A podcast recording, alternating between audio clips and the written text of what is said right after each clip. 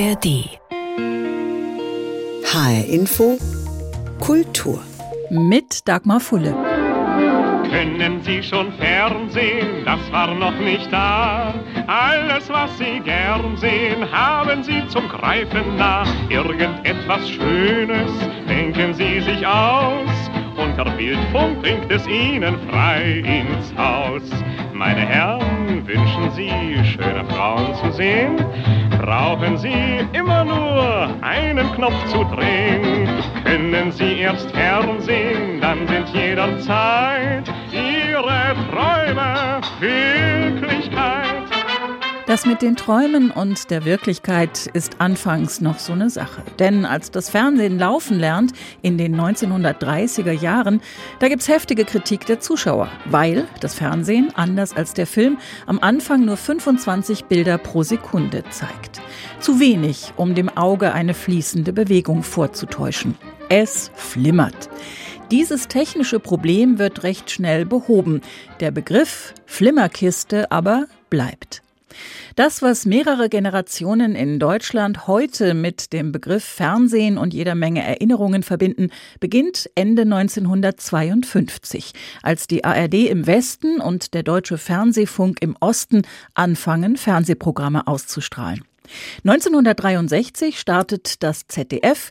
Es folgen die regionalen dritten Programme und später dann die privaten Fernsehsender.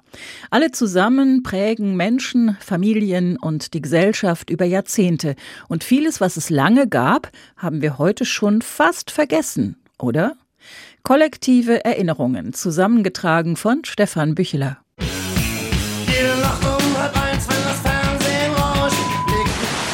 Nachts um halb eins, wenn das Fernsehen rauscht, Prio Reise hat die Fernsehpause wahrscheinlich kreativ genutzt. Wir aber, die Mehrheit von der Generation Testbild, haben den Fernseher dann einfach irgendwann mal ausgeschaltet. Spätestens dann, wenn wir irgendwann auf dem Sofa aufgewacht sind, weil es so laut, so laut rauschte. Bis Anfang der 90er war in Deutschland irgendwann Sendeschluss. Das waren die letzten Meldungen der Tagesschau. Das Programm des deutschen Fernsehens, meine Damen und Herren, ist damit beendet. Ich wünsche Ihnen eine gute Nacht. Dankeschön. Naja, früher gab es nicht nur Sendeschluss, sondern öfter auch mal Pausen. Das war nicht das Intro zu einem Hitchcock-Thriller, sondern eine Senderkennung. Wurde gesendet, wenn gerade nur das Logo eines Senders zu sehen war und sich sonst nichts bewegte. Alles ein bisschen entschleunigt. Es gab Ansagerinnen. Verehrte Zuschauer und Achtung, aufgepasst, liebe TED-Mitspieler. Dieter Thomas Seck präsentiert Ihnen jetzt aus Berlin in Stereoton die Hitparade. Die Hitparade in Stereoton, yeah. Birgit Strohwange sagt sie an. Artig mit übereinandergelegten Händen und mit weißem Blüschen sitzt sie da. 1983. Hier ist Berlin, das zweite deutsche Fernsehen. Vielleicht habe ich da noch zusammen mit meiner Schwester und mit meinen Eltern vorm Röhrenfernseher gesessen und gehofft, dass was von der neuen deutschen Welle kommt. In Stereo. Obwohl wir hatten bestimmt nur Mono. Heute haben wir alle Flatscreen und Stereo, aber kaum noch Sendungen, die wir alle zusammen, also generationsübergreifend gucken.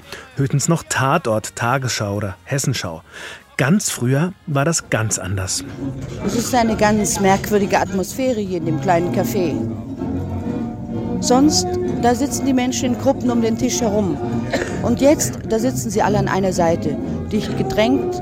Sie haben die Kaffeetassen vor sich stehen und die Kuchenteller mit dem Stück Torte, aber alle starren gebannt auf den Apparat, der gerade zwischen den zwei Fenstern in der Ecke steht. 1953, der erste Fernseher wird in einem Frankfurter Café aufgebaut. Ja, es ist wunderbar. Ich habe sowas ähnliches noch nicht erlebt. Ein Jahr später bei der Fußball-Weltmeisterschaft 54 drängelt sich ganz Deutschland in Cafés oder Kneipen und guckt zusammen Fußball. Aus dem Hintergrund müsste ranschießen. Eines der wenigen Fernsehgemeinschaftserlebnisse, ein Ritual, das bis heute überlebt hat.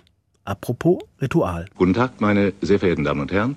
Hier ist wieder der internationale Frühschoppen mit sechs Journalisten aus fünf Ländern. Der internationale Frühschoppen mit Werner Höfer, sonntägliches Fernsehritual in den 60er und 70er Jahren. Nie mehr wurde im Fernsehen so viel geraucht und dabei Wein getrunken. Und natürlich diskutiert. Hier geht es inzwischen zu wie in einer polnischen Kneipe, wo schwarz gebrannter Wodka gereicht wird. Heute darf keiner mehr im Fernsehen rauchen, aber heute gibt's ja auch keine coolen Pausen mehr.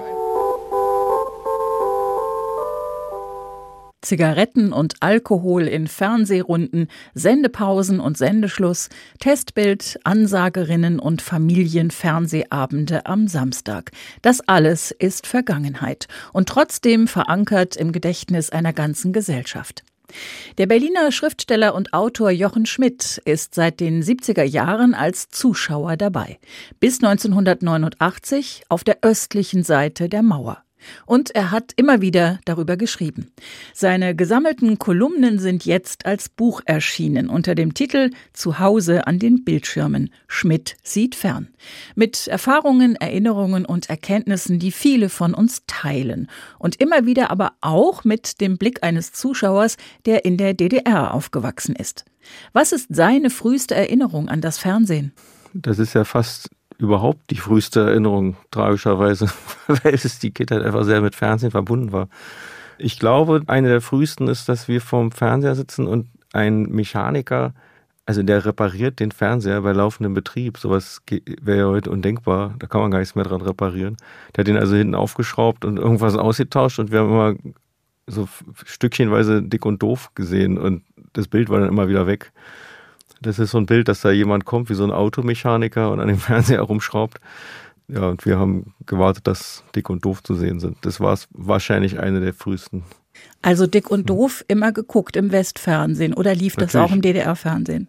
Nein, wir, wir, ich bin ja aus Berlin, wir haben fast ausschließlich Westfernsehen geguckt abends ging man ins Exil in den Westen. Wie war denn das Fernsehen in der DDR? Also gerade im Westen, gerade in meiner Generation gibt es da ja viele Mythen. Also wie sah es denn in Wahrheit aus? Also ich habe DDR-Fernsehen, gab es ja zwei Sender, DDR 2, ich kenne niemanden, der das jemals geguckt hätte und ich habe aber Kinderfernsehen im Osten geguckt, da gab es halt Ferienprogramm, äh, so Sachen. Und die Filme, die waren eigentlich, die würde ich jetzt gern wiedersehen. Das sind dann so seltsame georgische Kinderfilme, die man nie wieder im Leben gesehen hat. Und das wird mich jetzt, auch DDR 2, wenn man sich mal das Programm durchliest, würde mich jetzt ungeheuer interessieren. Wie war denn das? Dokumentationen über die Kommunistische Partei von Laos oder so. Das ist ja sehr skurril, wenn man es jetzt sehen würde. Viel auch im Original, russisches Fernsehen, äh, im Original. Also eigentlich total spannend für mich jetzt, aber damals komplett uninteressant. Man hat ja immer so am Fernseher rumgeschaltet, ob man vielleicht noch einen neuen Sender findet, den man noch nicht kannte. Und auf der Suche in diesem Niemandsland ist man dann manchmal auf DDR 2 gestoßen und hat sich gewundert, dass es noch so einen langweiligen Sender gibt. Äh, wozu haben die denn zwei davon? Nein, da können Sie mich nicht äh, auf Nostalgie festlegen, weil DDR-Fernsehen gibt es nicht. Das heißt, das Kinderfernsehen war aus Ihrer Sicht damals besser, wenn Sie sagen, Sie haben das geguckt? Kinderfernsehen war im Osten und im Westen besser. Ähm, natürlich, heute kann ich das gar nicht mehr ertragen. Liegt vielleicht auch daran, dass ich hauptsächlich alte Sachen gucke mit meinen Kindern. Jetzt haben wir gerade die Märchenbraut gesehen, tschechische Produktion von 1990, das, also die Rückkehr der Märchenbraut. Andererseits gucken wir gerade Spuk unterm Riesenrad, das ist von 1978 aus der DDR, eine Kinderserie, die kennt jeder im Osten und die war einfach genial. Das kriegt man halt alles auf DVD jetzt und wenn ich denke, mein Gott, das waren Spitzenschauspieler vom Deutschen Theater, die damals für Kinderserien gespielt haben und einfach sehr, sehr gut gemacht. Also da haben sie sich irgendwie Mühe gegeben in vielem, ja. Trotzdem, also wenn ich die Wahl gehabt hätte, hätte ich immer Westen geguckt. Wenn Sie sagen, Sie haben so viel Westfernsehen geguckt, wie haben Sie sich denn das wirkliche Leben in der Bundesrepublik vorgestellt? Naja, so wie im Fernsehen. Äh, wir haben ja begeistert Werbung geguckt und kannten jedes Produkt und haben manchmal unsere Westverwandten genervt, weil wir irgendwas haben wollten, was sie gar nicht kannten. Teilweise durften wir ja mehr als die, also als meine Cousinen und Cousins. Wir haben zum Beispiel Tim und Struppi zu Weihnachten Geschenk gekriegt, dass die durften gar keine Comics lesen. Die waren immer neidisch, dass wir das bekommen haben. So habe ich mir den Westen vorgestellt wie im Fernsehen und ich glaube, das war auch relativ nah dran. Ich meine, damals fand man die so unfassbar locker, äh, so Moderatoren. Ich meine, nicht erst Thomas Gottschalk, aber der natürlich besonders. Ähm, das waren Typen im Fernsehen, die, die Art zu reden, diese lockere, normale Art, die gab es im Osten nicht. Im Osten haben alle geredet wie, also als hätten sie vor irgendwas Angst oder als wären sie eine mechanische Puppe so. Und ähm, wenn man sich aber jetzt das Westfernsehen anguckt, dann denkt man, oh Mann, das ist ja genauso unlocker, wie es bei uns war. Also der Abstand, der verringert sich mit der Zeit im Vergleich zu heute. Also wenn Sie sagen, Sie haben sich, Sie haben sich die Bundesrepublik, Sie haben sich den Westen so vorgestellt wie im Fernsehen, also vor allen Dingen eben auch wie im Werbefernsehen. Als die Mauer fiel bei der Wiedervereinigung, waren Sie so um die 20. Wie groß war denn da der Kulturschock?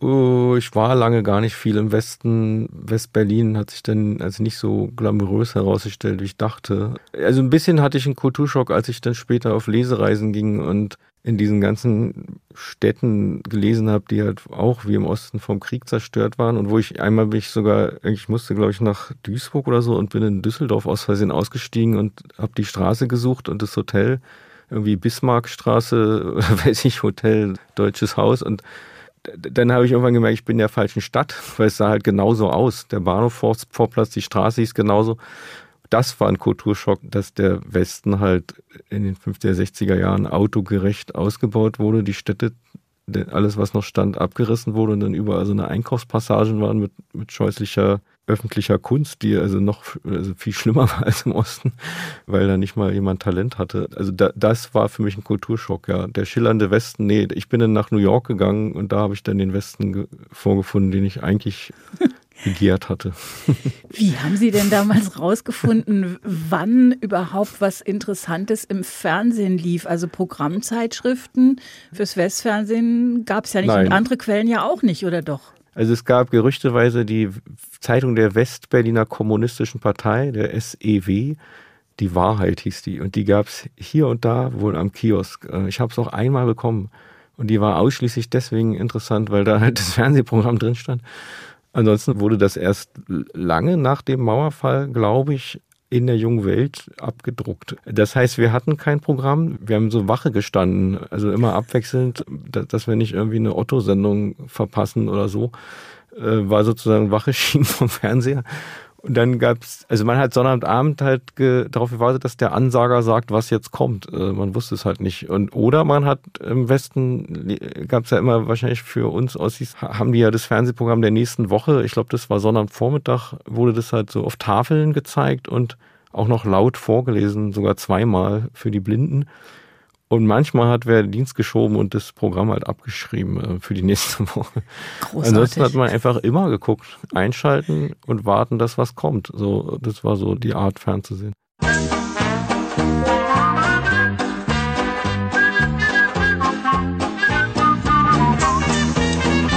Guten Abend, meine Damen und Herren. Bevor wir unser Programm mit der Hitparade fortsetzen, gebe ich Ihnen einen Überblick über die weitere Sendefolge des ZDF. Um 20.15 Uhr folgt der vierte und letzte Teil des Fernsehfilms Der Seewolf nach Geschichten von Jack London. Die Suche nach einer verlorenen Insel. Nach der Heute-Sendung heißt sie um 21.50 Uhr Hans-Joachim Friedrichs im aktuellen Sportstudio willkommen.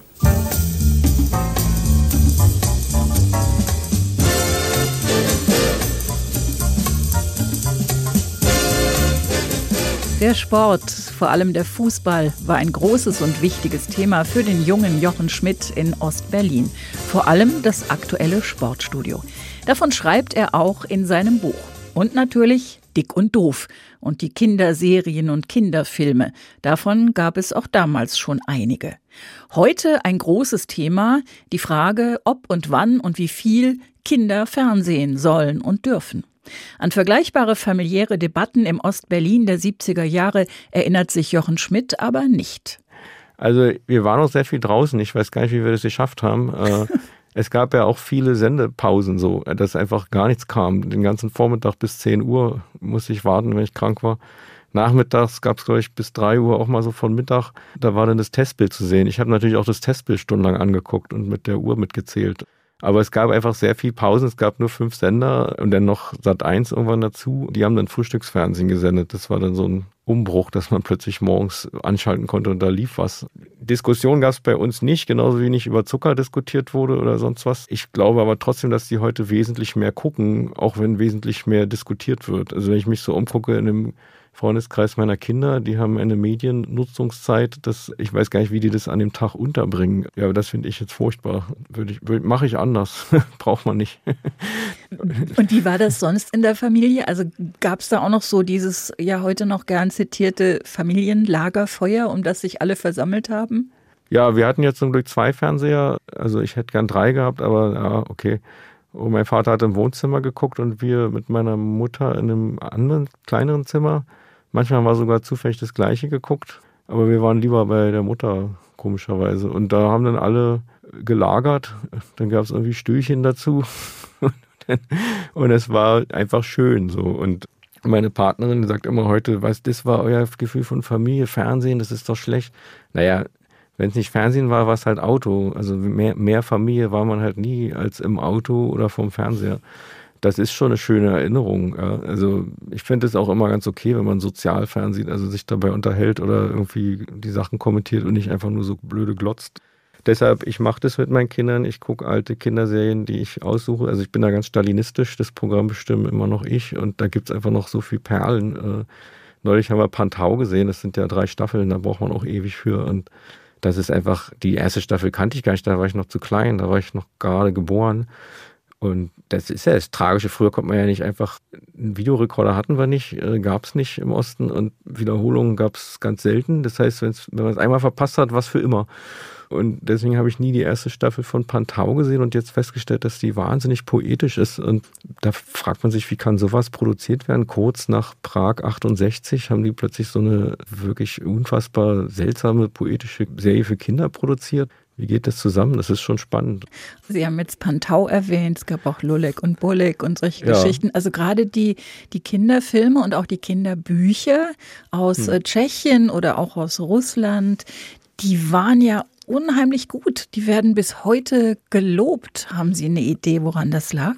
Also auch aus der DDR. Ähm, es gibt Illustratoren, Elizabeth Shaw, werde ich nicht müde zu preisen, eine der größten. Und ähm, die waren einfach richtig gut gemacht von der Typografie. Von, die Illustratoren waren wesentlich besser und vielfältiger als heute. Heute sieht es ja alles aus wie Diddelmaus. Es gibt natürlich fantastische Sachen heute, nur die gehen unter in einem Meer von Müll. da muss man schon sich sehr gut auskennen, um die noch zu finden man kann das alles verlogen finden, dass man in einem falschen System, äh, in einer unfreien Gesellschaft dann für Kinder sozusagen Dinge produziert, die ihnen eine andere Welt vorspiegeln.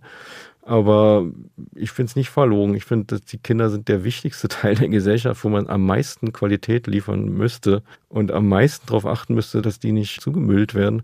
Und es geschieht heute natürlich nicht mehr, wenn die Eltern nicht sehr aufmerksam sind und sehr hinterher sind. Sie schreiben an einer Stelle, das finde ich einen ziemlich bemerkenswerten Satz, je dämlicher Fernsehen war, umso mehr konnte man daraus lernen. Was meinen Sie damit? Ja, das ist halt, da rufe ich mich selbst zur Raison. Also das Eltern, die haben dann gerne im Nachhinein, dass die Kinder nur Sendungen über Einstein gucken, Relativitätstheorie oder weiß ich, wie die Gentechnik äh, erklärt wird für Fünfjährige. Aber das ist halt nicht, was Kinder fasziniert. Und da muss man dann vielleicht auch nicht so eine Angst haben vor, wenn die was Dämliches gucken.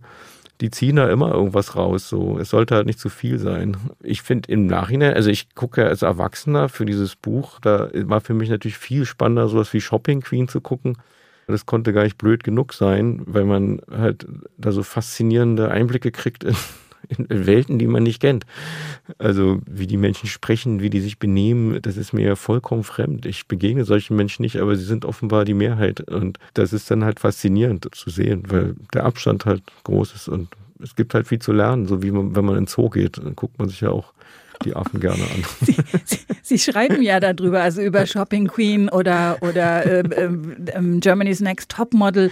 Was lernen Sie denn, wenn Sie sowas gucken? Lernen Sie da was draus? Na, erstmal ist es sprachlich interessant, weil die dauernd so ein komisches, verkorkstes Deutsch sprechen. Vor allem, wenn sie versuchen, sich korrekt auszudrücken, dann geht es halt vollkommen schief. Und das picke ich dann auf, weil ich solche Sprachphänomene sammle. Ansonsten kann ich das jetzt auch nicht dauerhaft gucken. Also Germany's Next Top Model ist ja eigentlich jedes Jahr das Gleiche. Wir sind halt, also alle außer Heidi Klum sind ein Jahr älter geworden.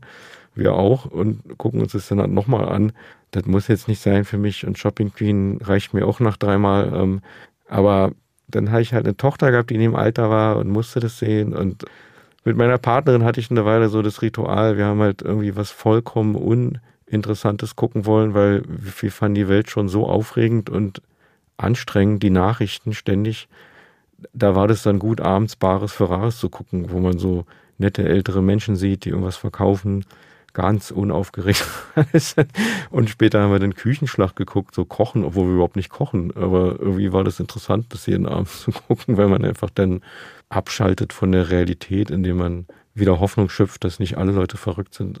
Und das ist ja auch eine Funktion von Fernsehen, die es früher auch hatte. Also wenn, wenn ich Angst hatte, dass der dritte Weltkrieg ausgebrochen ist, weil draußen irgendwelche Sirenen zu hören waren, und das war ziemlich oft in den 80ern, da bin ich halt zum Fernseher und habe geguckt, ob da noch wer drin ist. Und wenn da noch wer drin ist und der Nachrichtensprecher nicht irgendwie beunruhigt wirkte, dann wusste ich, alles ist okay, es ist noch nicht losgegangen.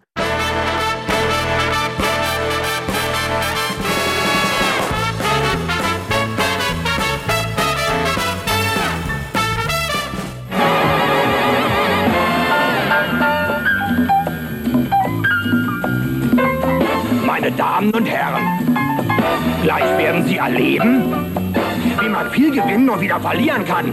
Mit Wim Tölke.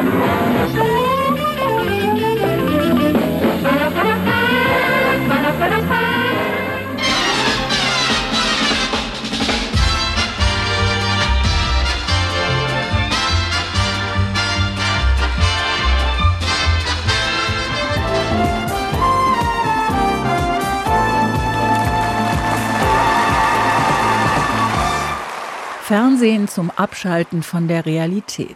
Heute, so wie es Jochen Schmidt erzählt, vielleicht mit Bares für Rares oder der Küchenschlacht und früher mit den großen Unterhaltungsshows. Fast immer live und immer mit großem musikalischem Besteck.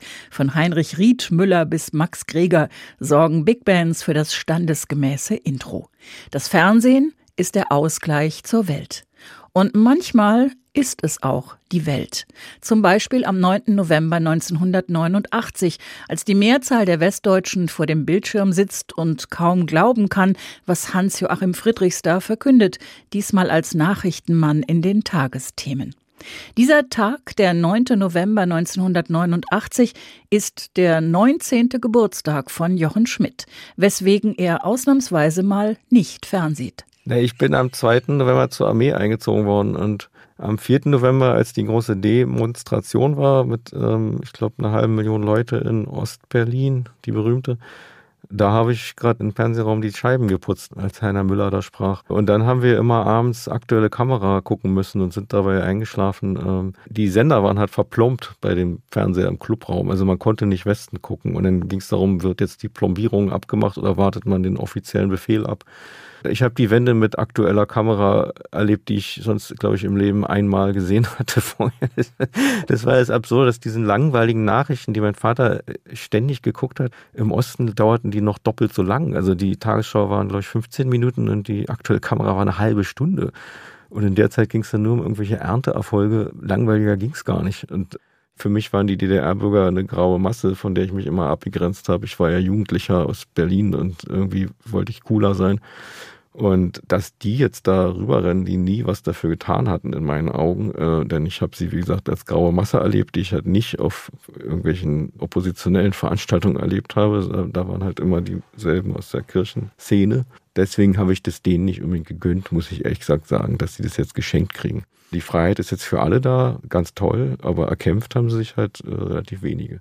Wie groß schätzen Sie den gesellschaftlichen Einfluss ein, den das Fernsehen hatte? Auf beiden Seiten der Mauer, vorher, nachher. Sie haben ja 20 Jahre mit Mauer erlebt und äh, gut 30 ohne. Also der war enorm, weil wie gesagt, am Abend ging die halbe DDR geistig ins Exil und hat Westfernsehen geguckt. Es ist bis heute immer noch nicht in vielen Köpfen meiner westdeutschen Altersgenossen angekommen, dass wir das alles auch kennen und auch gesehen haben. Die denken immer, wir konnten das nicht kennen. Sage, nein, wir haben ja die ganze Zeit mitgeguckt und gehört. Radio war ja damals enorm wichtig, auch in Berlin. Und insofern kann der Einfluss gar nicht überschätzt werden, weil wenn man jeden Tag sieht, wie es denen da drüben geht und was die haben und wie die sind, ja, dann hat es halt die, das DDR-System schwer dagegen anzukommen. Deshalb haben die ja in den 15 Jahren die Antennen abgebrochen, damit die Leute das nicht gucken, aber es war halt nicht zu stoppen. Und das ist in Deutschland natürlich speziell, weil wir halt die Sprache gesprochen haben. Ich weiß, dass es zum Beispiel in Rumänien in Teilen, die Ungarisch gesprochen haben, die haben halt auch ungarisches Fernsehen geguckt oder im Videokassetten von dort bezogen und äh, das hat natürlich dort auch die Opposition gestärkt. Das ist immer gut, wenn man Einfluss von außen hat. Deswegen Fernsehen war damals halt äh, ja ein Systemsprenger. Sagt Jochen Schmidt. 34 Jahre liegt dieses damals jetzt zurück. Und nicht nur das Fernsehen hat sich in dieser Zeit gewaltig gewandelt. Letzten Sommer hatten in den USA zu zum ersten Mal die Streaming-Dienste mehr Zuschauer als die linearen Fernsehprogramme. Vermutlich bald auch bei uns. Und wer mag, erinnert sich zwischendurch immer noch mal an die Zeit, als das Fernsehen eine überraschende, aufregende neue Welt war. Zu Hause an den Bildschirmen. Schmidt sieht fern. So heißt das Buch von Jochen Schmidt. Erschienen ist es im Verlag CH Beck. Und das war HR Info Kultur. Den Podcast finden Sie auf hrinforadio.de und in der ARD Audiothek. Mein Name ist Dagmar Fulle.